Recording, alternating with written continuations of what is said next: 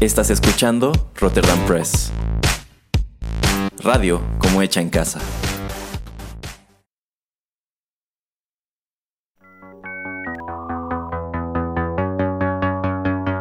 TechPili. El programa en donde analizamos la tecnología de manera relajada y divertida.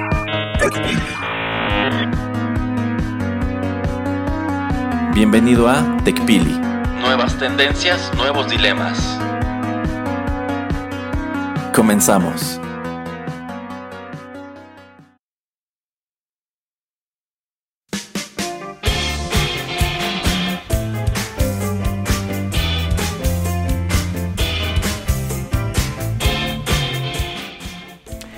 Hola, ¿qué tal amigos? Bienvenidos a la emisión número 90 de TechPili, Nuevas Tendencias, Nuevos Dilemas. Los saluda Juanito Pereira aquí a través de los micrófonos de Rotterdam Press. Sean bienvenidos. Y bueno, pues ya lo saben, me acompaña aquí eh, pues como una mancha que no se quita así de la ropa. El señor Erasmo, ¿cómo estás Erasmo? Bien, bien. Estoy un poquito ofendido porque me compare con una mancha que no se quita de la ropa. Pero bueno, no me queda más que estar aquí. Eh, es, que es eso, no, le queda más que estar aquí, nadie lo invitó, nada más así se, se, cuela, se cuela. no, me, no, puedo colar a donde vivo, señor Pereira. ya le dijimos que no, ya, ya tuvimos esa intervención, vamos a tener que tener ahora la intervención de verano para que entienda. no, para nada. bueno, eh, vamos a empezar un poco con temas variados, no tengo algo súper importante que discutir, pero sí había un par de cosas que quería hablar con usted. Obviamente, siguiendo un poquito la línea em, de lo que habíamos hablado un poco acerca de la inteligencia artificial, ChatGPT, y esa pequeña rápida noticia que le compartí a usted hace eh, no mucho, acerca de, por ejemplo, ahora en el nuevo torneo Grand Slam de Wimbledon, que van a tratar de utilizar eh, ChatGPT y otro tipo de instrumentos de ese tipo para generar comentarios y también para generar un poco de artículos acerca de lo que está sucediendo. ¿Qué le parece eh, en ese sentido que ahora, por ejemplo, el mundo del deporte esté utilizándolo?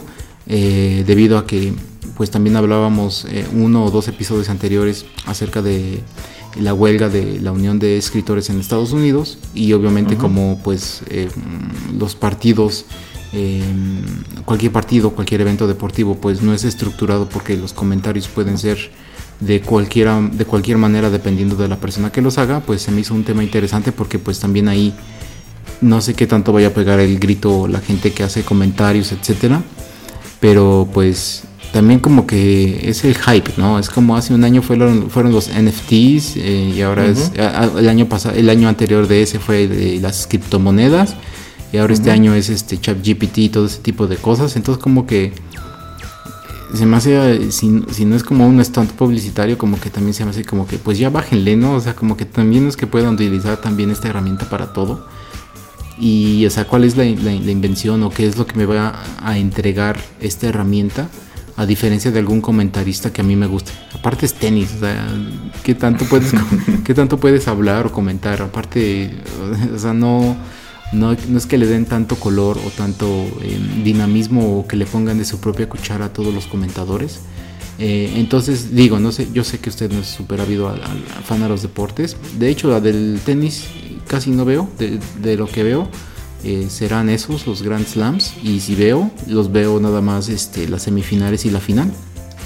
Eh, pero pues también no es que necesite yo más de lo que me han estado entregando los comentaristas, eh, la gente que está narrando el partido, porque pues obviamente también cuando están eh, en pleno juego mantienen el mismo tipo de eh, educación, digámoslo así, que lo que se muestra en la cancha, ¿no? Están todos, está toda la gente callada en el estadio, entonces ellos también están callados. Supongo que porque muchos también están ahí en el mismo estadio, entonces no pueden hablar pero aun cuando ellos estén en estudio, igual como que pues no, prefieren guardar silencio. Eh, por lo que no entiendo también entonces qué, qué diablos va a pasar con, con ChatGPT. Y por último, yo sé que es mucho, pero por último, eh, también ya habíamos hablado en algún momento en eventos deportivos que también eh, alguna inteligencia artificial podía ayudar, por ejemplo, a ligas pequeñas o menores o chiquitas de alguna ciudad, de algún pueblo, donde se estuviera el torneo de bolos y entonces como que a muy poquita gente le va a interesar, pero que tú le mandabas quién compitió, eh, más o menos el, eh, los resultados y te, auto, y te iba a autogenerar como un artículo, como para que gente de tu localidad que fuera, que estuviera interesada, pudiera leerlo de, de cierta manera como más sencilla y como algo que estuvieran ellos acostumbrados pero pues lo veo más ahí el, la utilización de ese tipo de cosas eh, más que lo otro. Ahora sí que ya me ya lo puse en, en, un, en, un, lugar donde pues le acabo de hacer varias eh, preguntas en una, pero pues si quiere vaya por partes, pero nada más así como que quería como estructurarlo o dar un poquito la visión a, gran escala y, ya usted vaya desmenuzándolo como usted quiera, pero pues a ver qué, qué, qué piensa acerca de esto. pues sí, sí son varios temas, pero pues podemos empezar por señalar que parece, bueno, tras este anuncio de que efectivamente quieren empezar eh, a meter estas inteligencias artificiales a los comentarios del tenis, pues pareciera cumplirse uno de los temores que tienen distintos actores de, los medios, de que las empresas podrían tratar de reemplazarlos precisamente con estas inteligencias.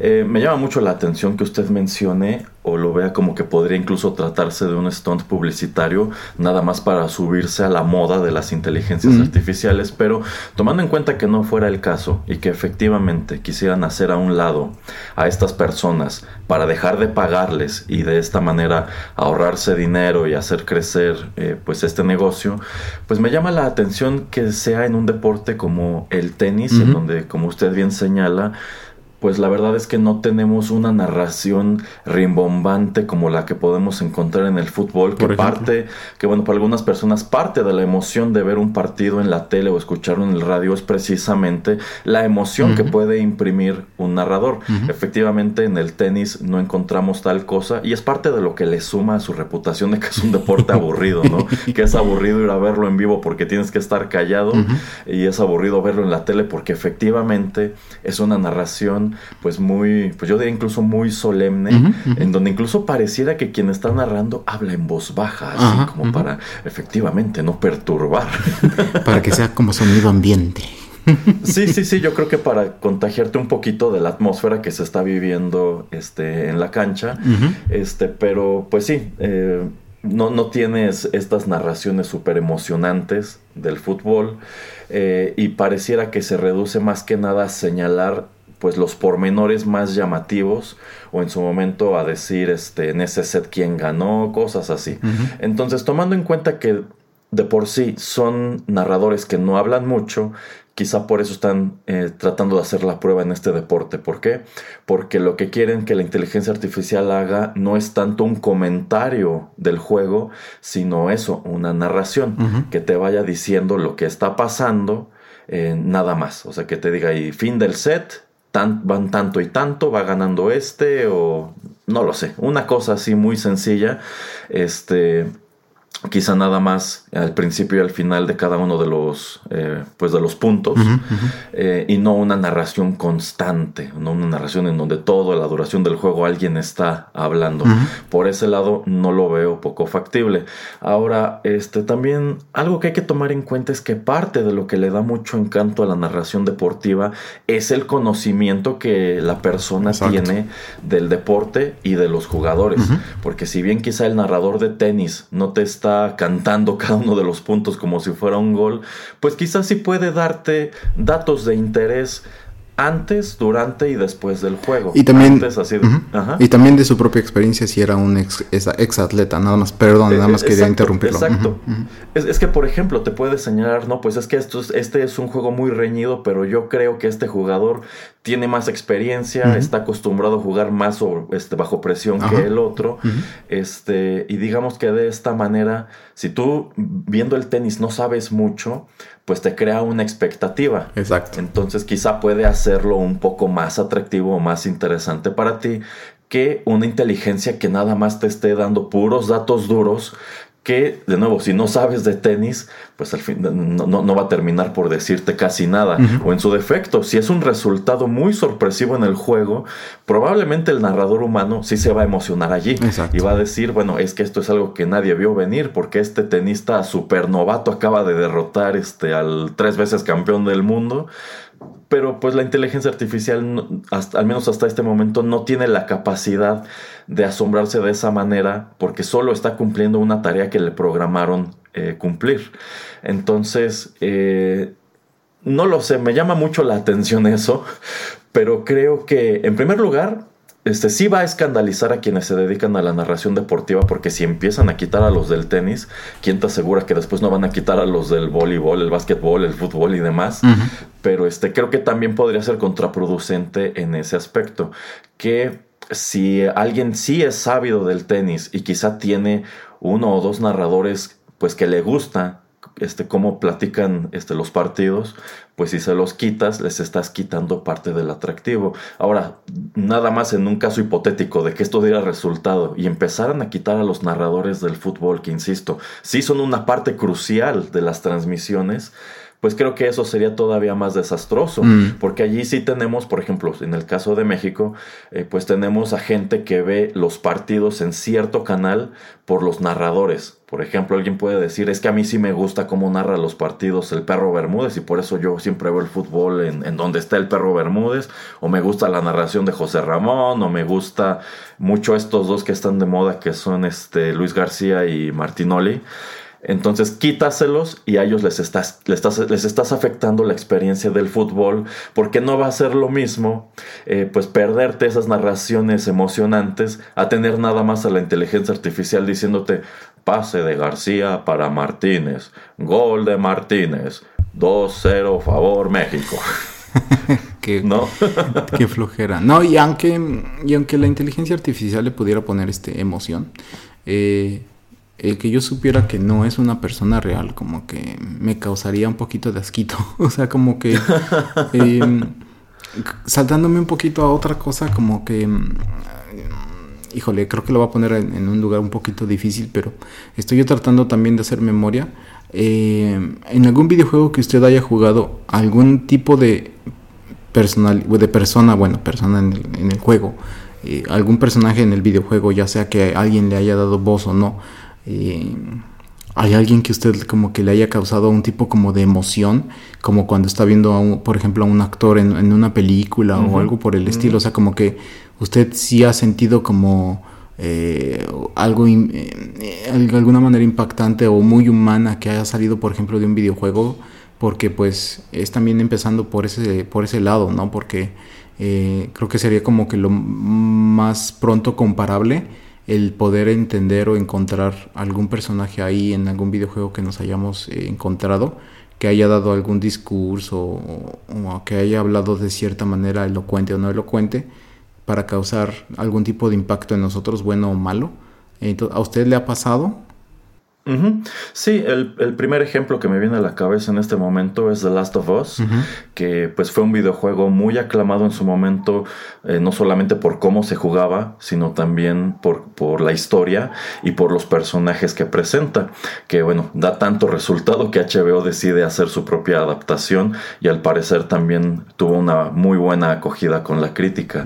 Pero en este caso, pues los actores que dan voz a Joel y a Ellie, que son los personajes principales del juego, la verdad es que hacen un muy buen trabajo con el guion porque lo manejan prácticamente como si fuera una película y tienes diálogos eh, muy creíbles.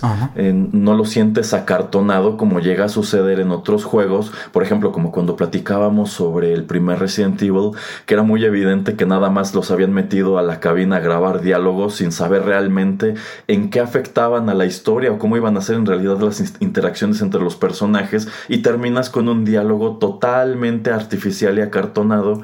Bueno, en el caso de The Last of Us creo que una de las grandes bondades que tuvo es eso, que pues sí tenemos eh, dos actores profesionales haciendo un muy buen trabajo con lo que les están dando y a pesar de que es un juego de ya pues un número de años atrás, hasta hoy se sostiene como un producto de muchísima calidad que te transmitía mucha emoción precisamente. Pero ahí contrataron a actores, ¿no? O sea, no fue algo como que eh, haya salido como generado por o producido por algún programador y que la máquina como que haya eh, escupido o dicho o hablado esas palabras, ¿no? Eso, este, tal vez digamos, em, no sé, algún videojuego como el que uno de sus favoritos como Chrono Trigger, cuando usted lo lee o cuando usted este, em, está escuchando la música o esta eh, mezcla de estos dos, como que a usted como que sí le, lo, impactó de alguna manera.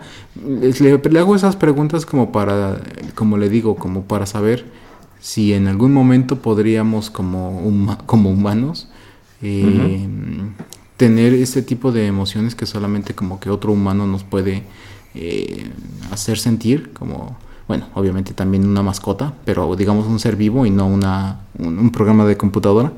Eh, nada más como que es ese como que el lado por el que lo quiero ver de usted está como de alguna manera viéndolo o podría verlo de alguna manera en que eh, algo que esté literalmente hecho por computadora y no como usted me dice con actores que nos pueda causar un sentimiento bueno, si nos regresamos al periodo en que los videojuegos no eran hablados, por así decirlo, sino que era nada más texto, como sigue sucediendo con, por ejemplo, The Legend of Zelda, pues sí, yo creo que todos como jugadores le asignábamos en nuestra imaginación una voz a los personajes este, y nos imaginábamos esos diálogos dichos de una manera específica. Tanto así que eh, si algo hemos visto es que personajes que históricamente son mudos cuando hablan, pues siempre te causa un poco de ruido porque quizá tú no te imaginabas que el personaje hablara así o tuviera esa voz.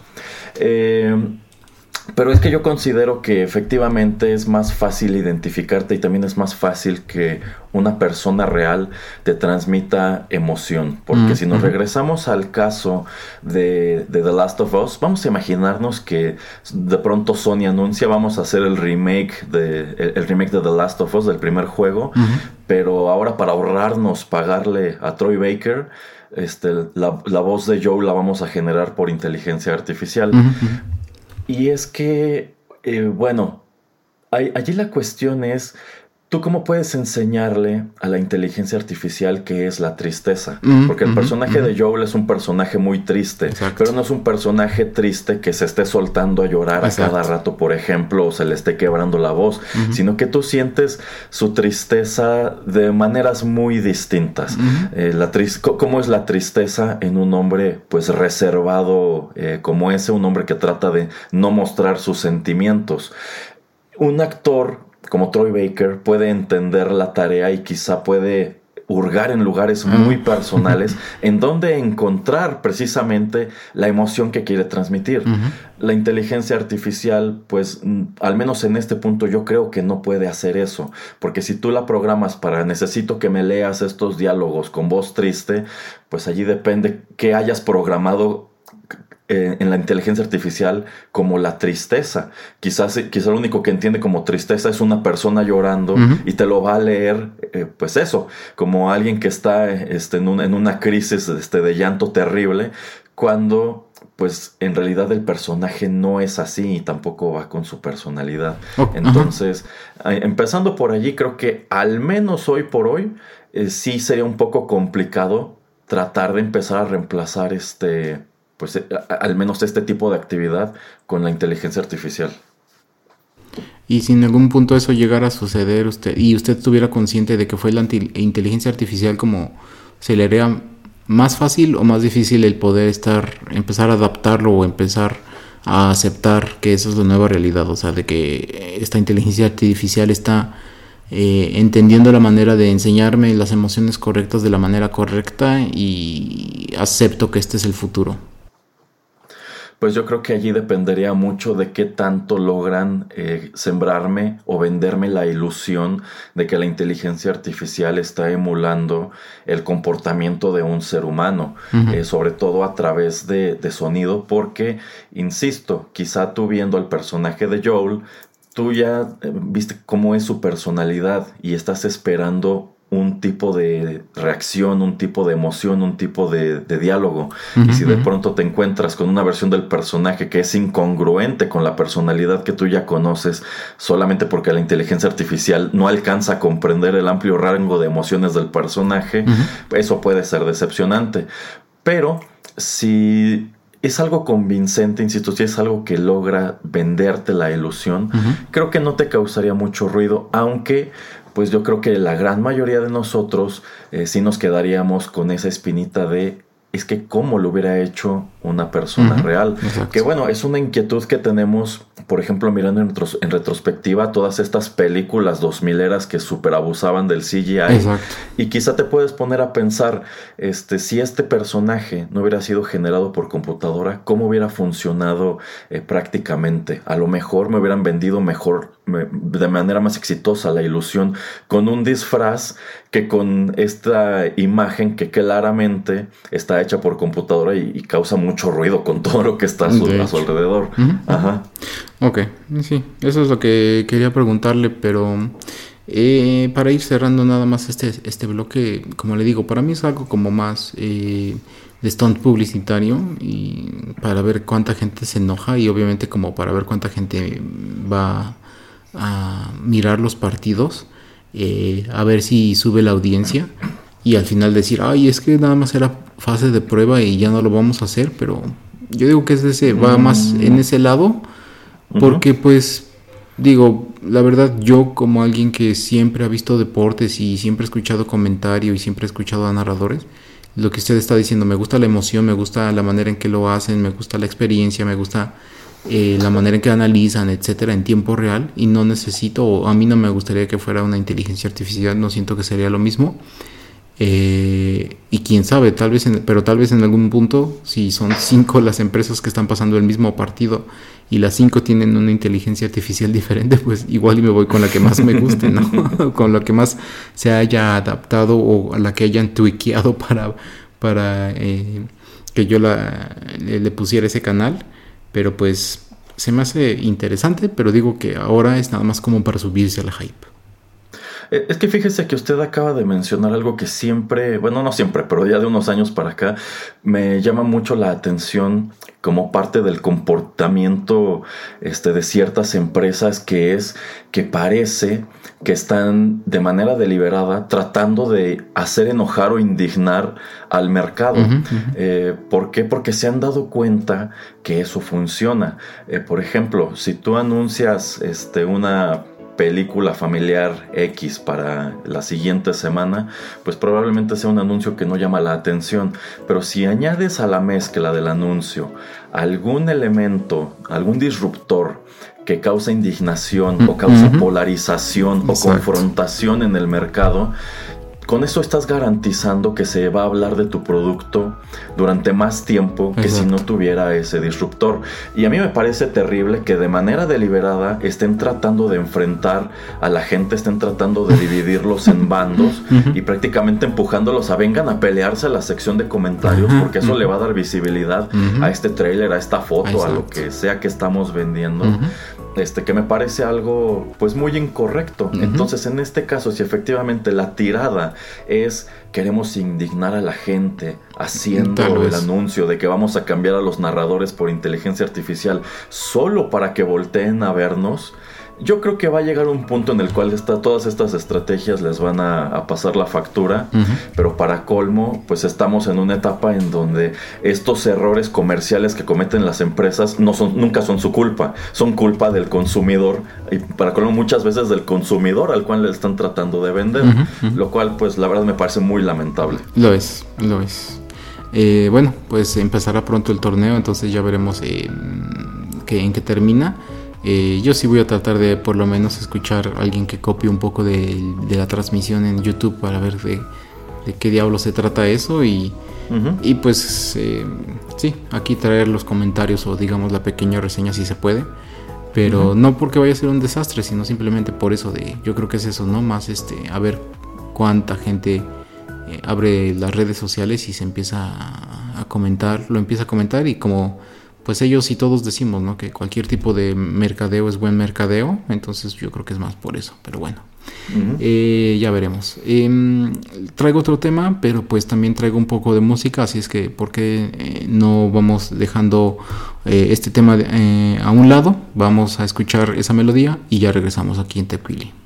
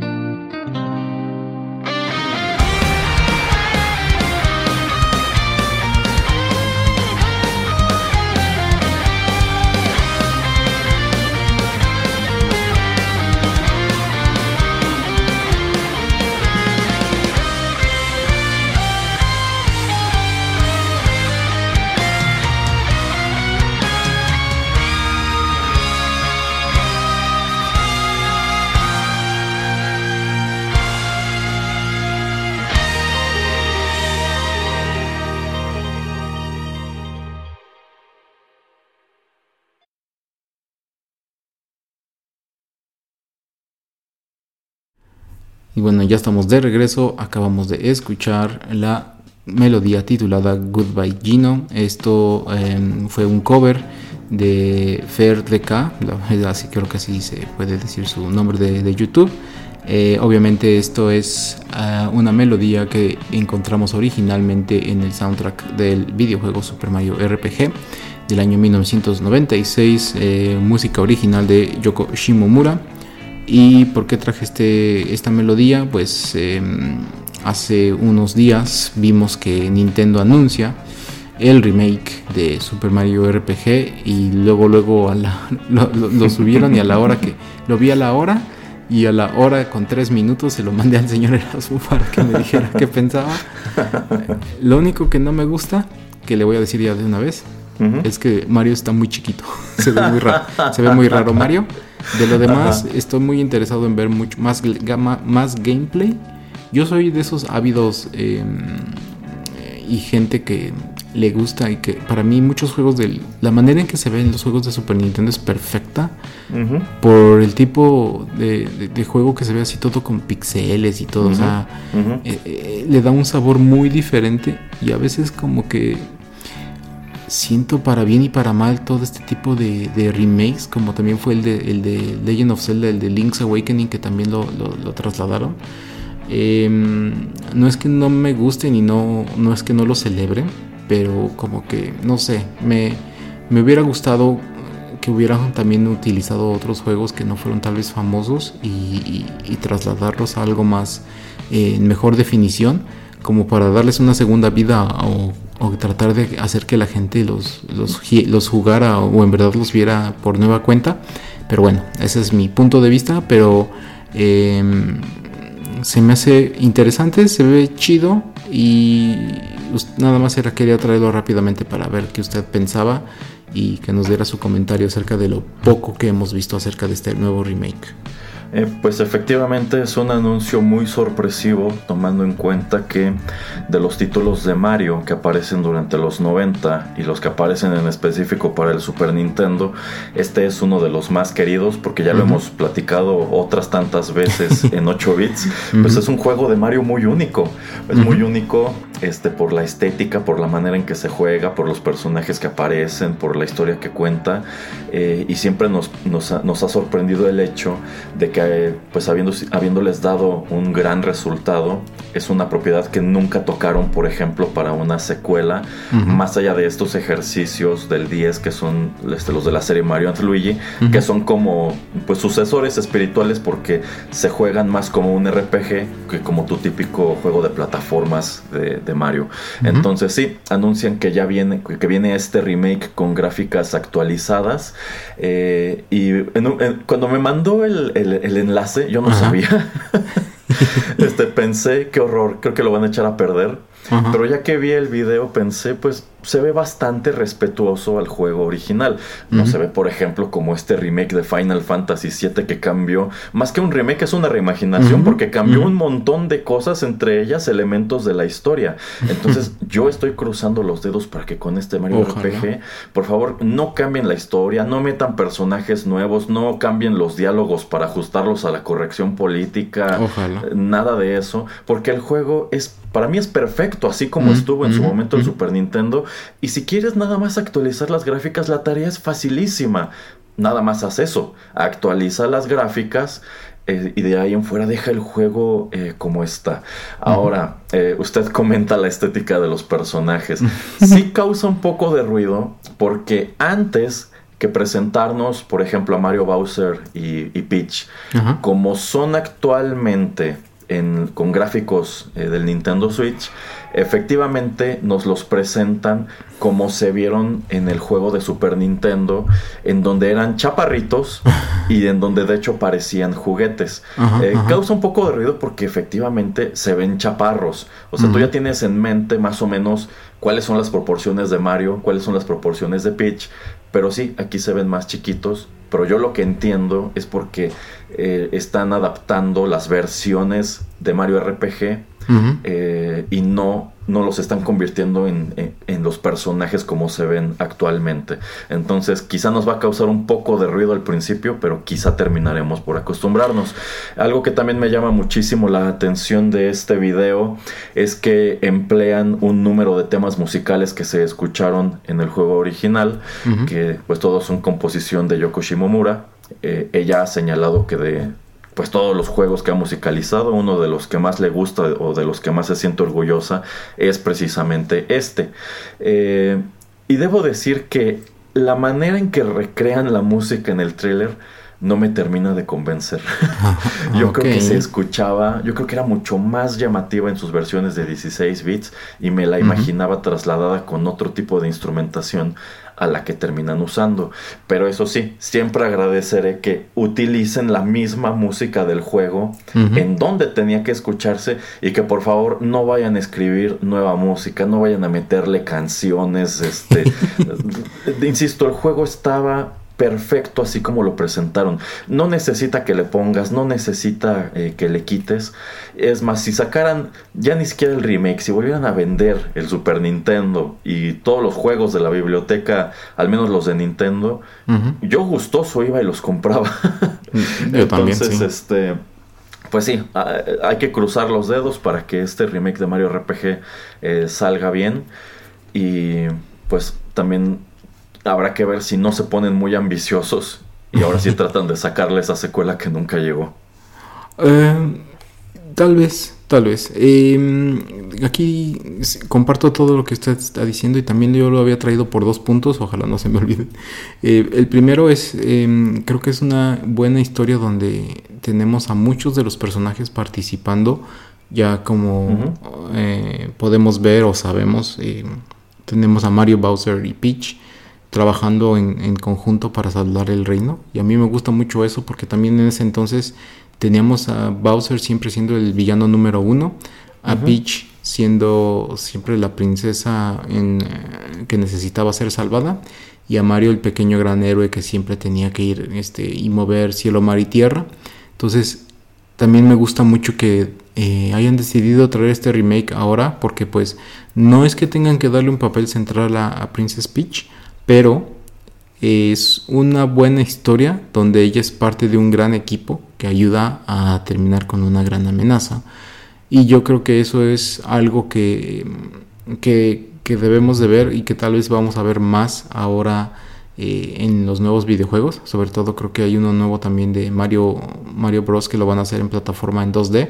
Bueno, en 2.5 se llama porque también tiene fondo, etcétera, bla, bla, bla. Pero ahí vamos a poder usar no solamente a Peach, pero sí a otras chicas, a Toad, etcétera. Em, en fin.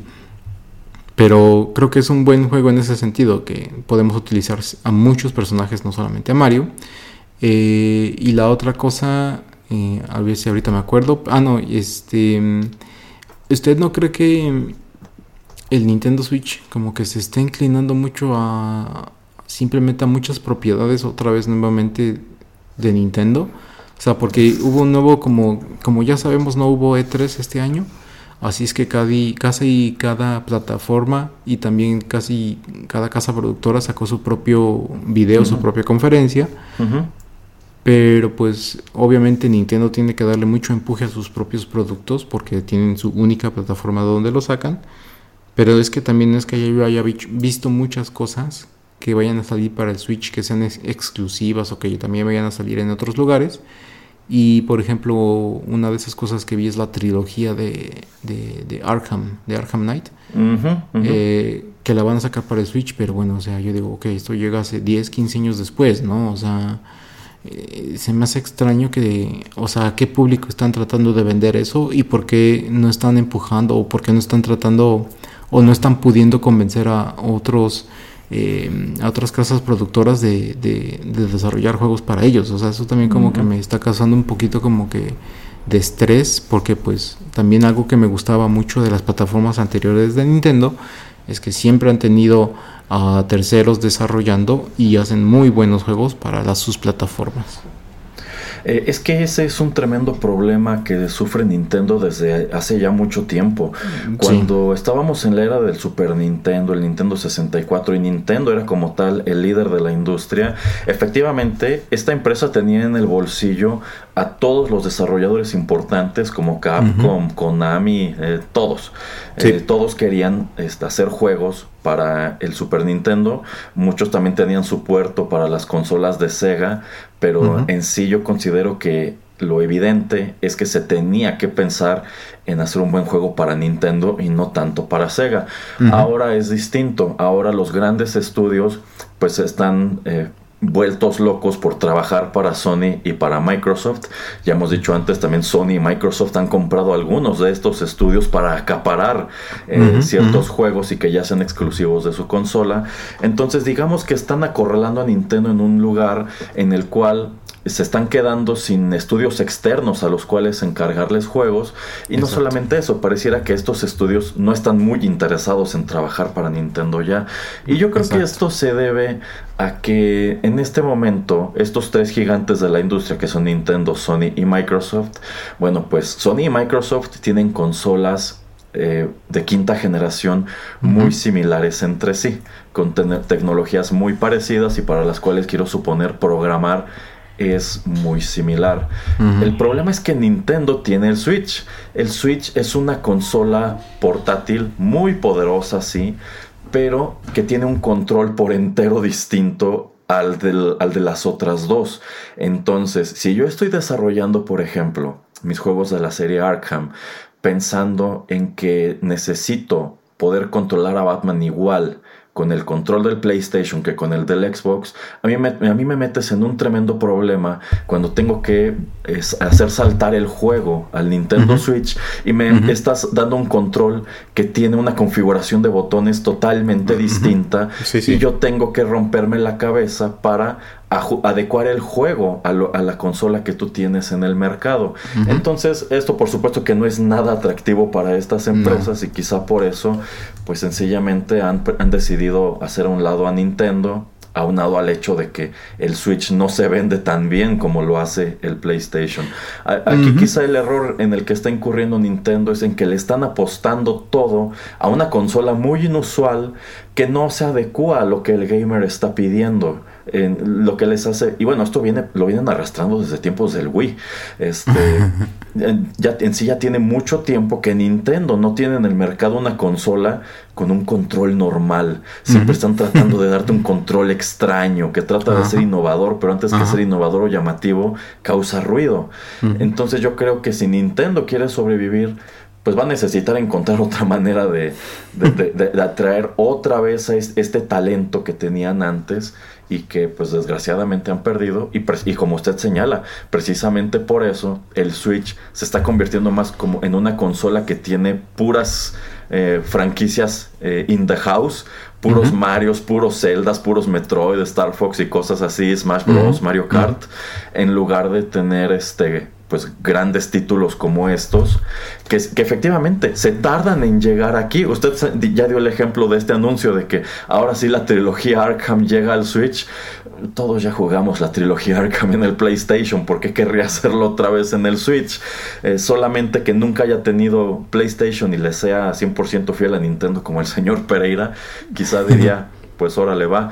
Pero algo que ha sido infame es que pues grandes títulos que llaman la atención en el verano o en Navidad llegan al PlayStation, llegan al Xbox y si acaso llegan al Switch lo hacen uno o dos años después, cuando el hype ya se apagó por completo. Entonces, eh, pues está preocupante, ¿no?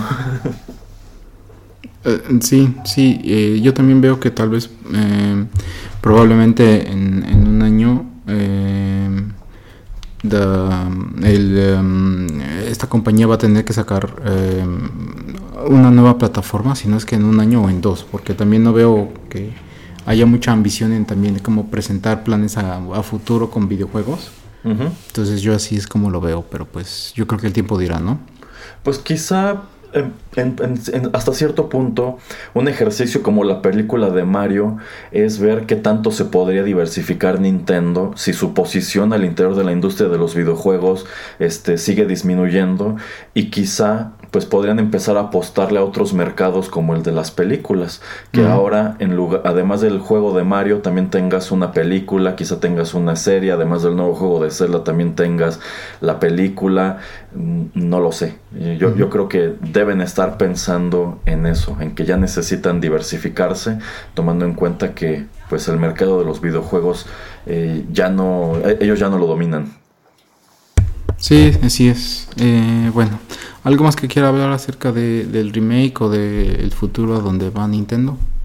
Eh, pues yo considero que este remake de Mario RPG, aunque es emocionante, también podría sentar un mal precedente. Y es que algo que ya se viene comentando desde hace prácticamente 20 años, es que pareciera que hay una especie de crisis creativa por todas partes, porque todos quieren hacer remakes, recuelas, este, legacy sequels y cosas así. Es decir, parece que todo mundo está aferrado a franquicias que ya fueron exitosas y que son productos probados y no quieren apostarle tanto a cosas nuevas, no quieren arriesgarse con cosas nuevas que no saben si podrán convertir en eso, en franquicias que te den dos, tres, cuatro o incluso más películas exitosas. Y pues la verdad es que el mercado eh, sí, sí está experimentando una especie de hartazgo de que me, me, quieres hacer el remake de una película que me gustó mucho en los 80 y cuando por fin se estrena es una porquería. Y, ahora resulta que también me quieres empezar a vender puros remakes de juegos que aparecieron en los, en los 90 y en los 2000. Eh, y pues quizá hay una parte del mercado que esté de acuerdo. Pero también si estos remakes no son exitosos, no gustan, empiezan a cambiar cosas, empiezan a tratar de adecuarse a las sensibilidades eh, contemporáneas, pues va a ser un tiro que te salga por la culata. Y también estoy seguro que hay otro, otro público que dirá, es que ¿para qué? o sea, tú estás haciendo un remake de Mario RPG solamente para volver a vendérmelo, porque sabes que el resto de tu biblioteca no me llama tanto la atención, o no me llama la atención lo suficiente para comprar el Switch. Entonces tú le estás apostando a que si no tengo un Switch, quizá lo compre para jugar el remake de Mario RPG. Y si tengo el Switch, lo jugué un rato y no me gustó, lo voy a volver a aprender para jugar el remake de Mario RPG. lo cual me parece una hasta cierto punto una medida de desesperación, porque es eso, es reconocer que el producto no está llamando la atención, no tiene una buena participación de mercado, y si les da resultado esto, yo estoy casi seguro que se van a soltar a querer hacer remakes de otros juegos que fueron exitosos de aquella época. Probablemente después te van a querer volver a vender Mario World, que, que pues podría seguir siendo un platformer, pero nada más van a adecuarlo con las gráficas. O van a tratar de hacer otro Mario Stars, ¿no? Que sean los primeros tres juegos del NES, pero con gráficas del Switch. Eh, lo cual pues es un poquito tramposo y por último, este, fíjese que sigo en Facebook un par de páginas que son como fan pages de Chrono Trigger. Cuando se anunció el, remake de Mario RPG, en estas dos páginas de inmediato, en cualquier momento Nintendo anunciará el remake de Chrono Trigger. Porque hay que tomar en cuenta que algo que ha dificultado muchísimo el legado de Mario RPG es que no es un juego 100% de Nintendo. lo hicieron en conjunto con Square que son los desarrolladores de la franquicia Final Fantasy y quienes también hacen en su momento eh, Chrono Trigger, que es otro título muy famoso, pero que ha enfrentado un gran número de problemas a lo largo de su historia para que lo exploten más, porque pues es un juego que se hace por un número de empresas eh, que pues yo creo que nunca se han podido poner de acuerdo para volver a sacar otra cosa, otra cosa de allí. Pero me dio mucha risa que luego, luego, en cualquier momento anunciarán el remake de Chrono Trigger para el Switch. y se fue el evento y por supuesto que eso no sucedió. Pero me llamó la atención eso, como que dijeron, oh, Nintendo y Square están trabajando juntos otra vez, es porque se viene el remake de Chrono Trigger. Quién sabe qué tal si para la próxima plataforma de Nintendo es como el, el videojuego insignia. Yo estoy seguro que es, Nintendo sí estaría muy interesado en hacer un remake de Chrono Trigger que fuera exclusivo del Switch y sería un trancazo. Eh, yo creo que eso sí haría que mucha gente comprara el Switch solamente por el remake de Chrono Trigger. Pero en primer lugar tendrían que asegurarse de eso, de que fuera solamente de ellos. Y es que también el problema de que sea un título tan querido y tan legendario, pues se presta a que la fanaticada empiece a incurrir en conductas como van a mostrar el primer avance y yo lo único que voy a detectar es todo lo que no me gusta. Puede decir, es que, es que el, pelo de Crono no se ve tan rojo como en el juego original, ya lo echaron a perder. es que, es que Frog se ve menos gordito que en los dibujos de Akira Toriyama, ya lo echaron a perder. Es que la música, eh, cambiaron aquí la instrumentación en lugar de que sea una trompeta, son unos violines, ya lo echaron a perder. yo siento que Chrono Trigger a pesar de que solamente tiene el juego original y las pues dos pseudo secuelas horribles, Es, un juego un poquito como Star Wars, que tú como fan lo adoras, pero también te aterra que lo toquen. Ay, qué cosas. Bueno, pues ya, ya veremos, ya lo traeremos aquí a, colación si eso pasa. Mm, ¿Por qué no saltamos al, último bloque del programa? Eh, esto va a ser una acusación al señor Erasmo, así es que espérese, ¿eh? ya, ya regresamos.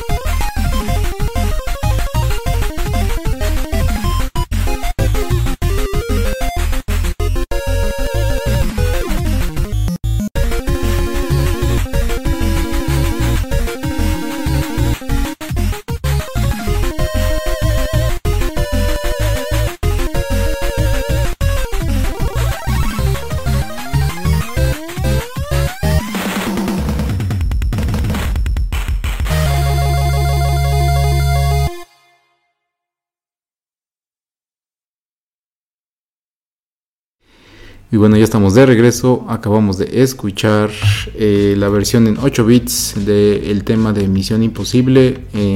este fue el canal El Sync Official. Eh, y esto fue posteado en el año 2014. Y bueno, ¿por qué quise traer este tema? Y lo traje en 8 bits simplemente porque el bloque anterior también hablábamos de videojuegos y también traje música de videojuegos. Eh, pero pues regresando un poco a las nuevas tendencias y a los nuevos dilemas y, un poco no tanto a lo tecnológico, pero sí a los dramas hollywoodenses, tengo que reclamarle de parte del señorito Nolan al señor Erasmo y su querido amiguito Tommy, que no sabe qué tan estresado ha estado el, el señor, el señorito Nolan al borde de estar enfermo del estómago, eh, fue culpa suya de que está usted en guerra abierta con su amigo Tom Cruise al tratar de ganar las pantallas IMAX, porque la nueva película de Misión Imposible sale una semana antes de la de, eh, Christopher Nolan, la de Oppenheimer. Eh, y pues ya sabemos, ¿no? Que casi casi un año o hasta mucho, mucho tiempo antes eh, las casas productoras, las distribuidoras, etcétera, como que reservan ciertas fechas donde van a sacar los films. Y pues de hace mucho tiempo para acá, eh, creo que desde Dark Knight, eh, si no es que antes, Christopher Nolan saca todas sus películas en IMAX, las filma en IMAX y pues las quiere siempre sacar ahí. Por eso, por ejemplo, Tenet se la, se la quiso guardar hasta que la pudo también sacar en, en, en, en los cines. Eh, y bueno, pues el drama es de que también Tom Cruise al, hacer todos sus stunts, eh, pues casi casi sin, con muy poco CGI, eh, en verdad son cosas que están pasando y son muchas de estas cosas sí son ahí el actor o los actores que hacen este tipo de pericias están ahí en vivo, o sea, no es cosa que sea simplemente todo hecho en computadora, pues quieren también hacerlo y verlo, que nosotros lo veamos en una pantalla muy grande y apreciarlo como debe de ser. Pero pues aquí como va la historia se supone de que Tom Cruise y todos ellos ya sabían, toda su casa, todos los que distribuyen sus películas, esta película de Misión Imposible, ya sabían que una semana después Oppenheimer iba a salir, Christopher Nolan eh, tenía las la película grabada en IMAX y había reservado, que eso yo no sabía que eso pasaba, yo pensé que eso era por cine o yo qué sé, de que había reservado que la película fuera exclusivamente mostrada en, las pantallas IMAX y que solamente esa película iba a ser mostrada en, X cantidad de cines, X cantidad de semanas en ese formato. Y pues Tom Cruise después decide, ah, pues yo quiero sacar la mía una semana antes y se entera, yo creo que muy poco después, muy pocos, ahora muy poco, muy, muy poco, muy cerca a, a, la fecha de estos dos estrenos de cómo es que, cómo es posible de que a ver, a ver, ¿cómo que le reservó? A ver, ¿cómo que yo soy Tom Cruise y no me las vas a dar a mí? Y todo ese tipo de cosas. Y todo este tipo de drama. Que son cosas que yo no recuerdo haber escuchado algo acerca de el formato de una pantalla de cine que fuera la audiencia a ver. Nunca me había, no me acuerdo de algún drama de este tipo relacionado y obviamente menos un director y un actor que como que se estén enfrentando. Digo, obviamente Tom Cruise también es eh, productor ejecutivo ya de Misión Imposible desde hace varias películas. y, pero es más interesante, ¿no, señor Erasmo? De que eh, obviamente también en, las películas IMAX cobran eh, la entrada pues es más cara. Entonces obviamente significa que entre que, aunque tengas menos gente yendo puedes generar más dinero eh, pero quería su impresión acerca de, digamos, este pequeño drama hollywoodense para terminar esta emisión.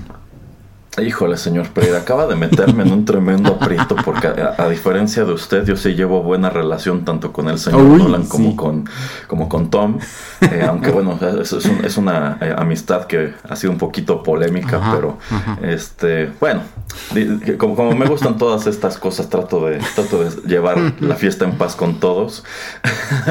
Pero fíjese, hace una o dos emisiones precisamente comentábamos que parece que allá en Hollywood necesitan ponerse un poco más de acuerdo o organizarse, porque están incurriendo ya muchísimo en esto de que la misma semana o en semanas este, juntas quieren estrenar grandes títulos y esto a nosotros como consumidores nos está poniendo en aprietos porque ahora resulta que tienes que perderte algo.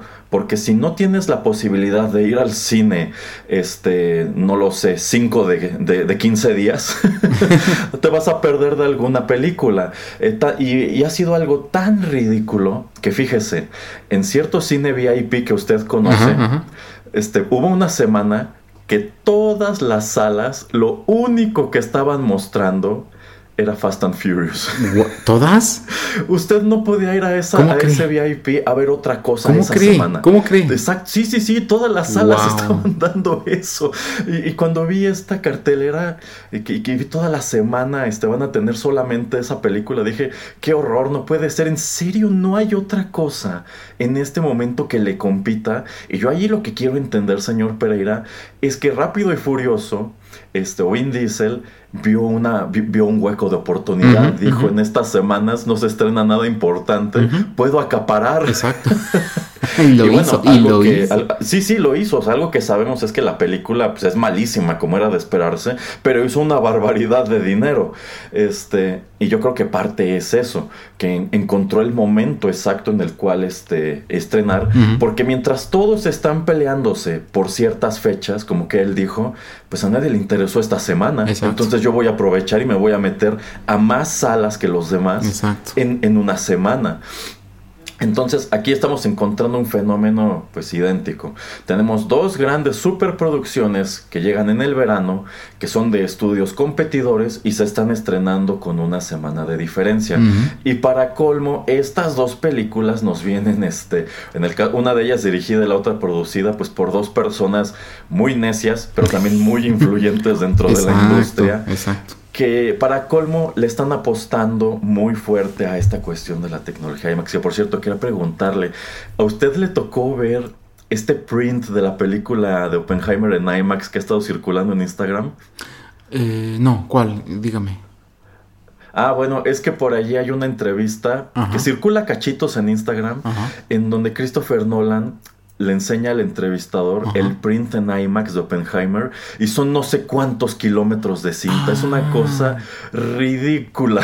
Creo que en algún lado vi que en algunas ocasiones o de alguna manera va que ¿Vio cuánto iba a pesar? ¿300 kilos? Algo, algo. Sí, sí, sí. O sea, eso es un monstruo de película, literalmente. Porque aparte creo que la película va a durar como tres horas y pico. Wow. Entonces, este, bueno, efectivamente, como Christopher Nolan filma Oppenheimer 100% en, en IMAX, eh, yo, creo que esto es eh, a la vez muy ambicioso, pero creo que también es un error esto de decir es que mi película solamente es para proyectarse en IMAX. Mm, mm. Sin lugar a dudas, debe ser una gran experiencia verlo así. Pero es que también algo que no está tomando en cuenta es que hay muchísima gente, más yo creo que es la mayor parte de la gente, no le interesan esos tecnicismos y no va a, encontrar absolutamente nada distinto entre verla en IMAX que verla en una sala este, normal. Y probablemente reaccione mala porque tengo que pagar más por ver esto en una pantallota, ¿no? Cuando a mí me da igual incluso verlo en mi laptop. Este, entonces, por un lado, pues muy ambicioso, pero creo que es una postura muy equivocada. Y pues también tenemos a Tom Cruise que pues al parecer se ha gastado una fortuna en estas dos películas de Misión Imposible. Que la verdad sí me llaman mucho la atención. Este, pero pues como e, efectivamente eh, ahora lo que están haciendo es eso, es pelearse las salas IMAX, que hay que tomar en cuenta. No todos los cines tienen eh, salas IMAX. Eh, por ejemplo, aquí en México eh, que es la cadena más grande, pues a pesar de que tiene un montón de cines, en realidad son contadas las sucursales que tienen al menos una pantalla IMAX.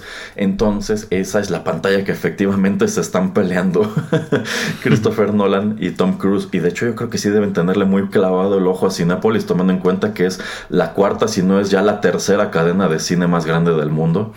Este, entonces, eh, me parece un pleito muy interesante que efectivamente ahora resulta eso, que puedes reservar o, no lo sé, escribirle a los cines, sabes que mi película sale tal fecha y quiero que me programes en todas las pantallas IMAX que tengas y me imagino que viene con un número de cláusulas tipo, no puedes poner nada en esa pantalla más que mi película durante 15 días. este, a ver cómo resulta esto. Yo, yo creo que sería tan fácil como decir... Eh, pues ni modo, estrenamos una semana después y ya, pero insisto, dada la naturaleza de estos dos personajes, eso, no va a suceder. No, no, o antes, o una semana, dos antes, no, no, no, no, no, ya son, son días, o sea, estamos ya contando los días para que salgan esas dos películas. No va a suceder, em, pero va a estar muy interesante ese, ese cambio. Yo, yo sí quiero verlo en, algunos, en algunas salas, a ver si en verdad sí van a hacer ese switch, pero ya, ya veremos qué tanto drama se desarrolla ahí.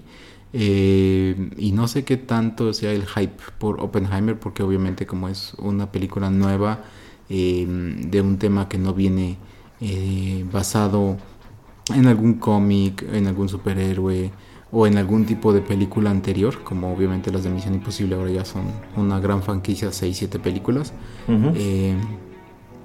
puede ser, digo obviamente el nombre atrás de Christopher Nolan pues es, es muy grande, entonces puede ser que mucha gente la, traiga la película, pero quién sabe, tal vez en la segunda semana de estreno de Misión Imposible, puede que todavía la de Misión Imposible salga arriba en, la taquilla, pero va a ser una buena pelea, entonces vamos a ver qué, qué tal le va. Eh, sí, de hecho yo considero que poniendo a pelear estas dos películas, la más populachera en definitiva es eh, Misión Imposible. Oppenheimer lo que la está vendiendo es el nombre de Christopher Nolan y que al parecer este, pues, le han hecho mucho ruido de que se rodó de una manera pues muy innovadora, muy ambiciosa esta cuestión de, del IMAX pero pues incluso a nivel historia creo que es más fácil que te interesen las aventuras de Ethan Hunt que esta película biográfica este, de un señor que fue muy interesante, pero pues a menos que te guste mucho la historia, quizá tampoco lo encuentras tan interesante. sí, sí, así es. Bueno, pues eh, ya les traeremos los pormenores en una emisión eh, muy próxima de TechPili. Eh, ¿Algún otro comentario, algún otro tema que usted quisiera discutir por esta ocasión? no, creo que por ahora ha sido suficiente. Ah, perfecto. Yo de hecho pensé que traía, traía, traía todavía hasta preparados otro par de temas porque dije, yo creo que va a ser muy, muy rápido, pero ya ve que nos gusta extendernos y eh, hacernos preguntas y especular y, todo eso. Y eso también hace interesante el programa. Así es que, bueno, me dejo esos temas también guardados para otra ocasión. Eh, solamente recuerde a la gente, pues, dónde puede escucharnos. Bueno, pues todos nuestros contenidos están disponibles de manera gratuita y muy bien ordenados en SoundCloud, pero también nos encuentran en Spotify, iTunes y otras tantas aplicaciones de podcast y pueden seguirnos en redes sociales, Facebook, Instagram y Twitter como Rotterdam Press. Muy bien. Bueno, pues hasta la próxima emisión de TechPili. Los saluda el señor Erasmo, el señor Juanito Pereira y quédense aquí en Rotterdam Press. Ya lo saben, como les comentó el señor Erasmo, tenemos programas de diversas cosas, así es que mucho por escuchar. Hasta la próxima emisión. Hasta luego.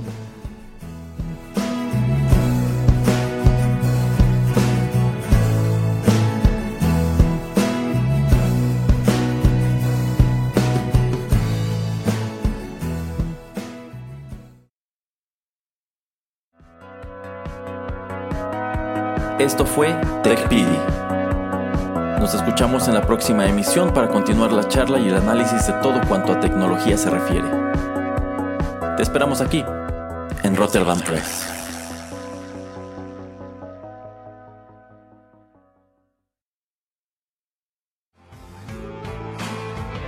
Estás escuchando Rotterdam Press.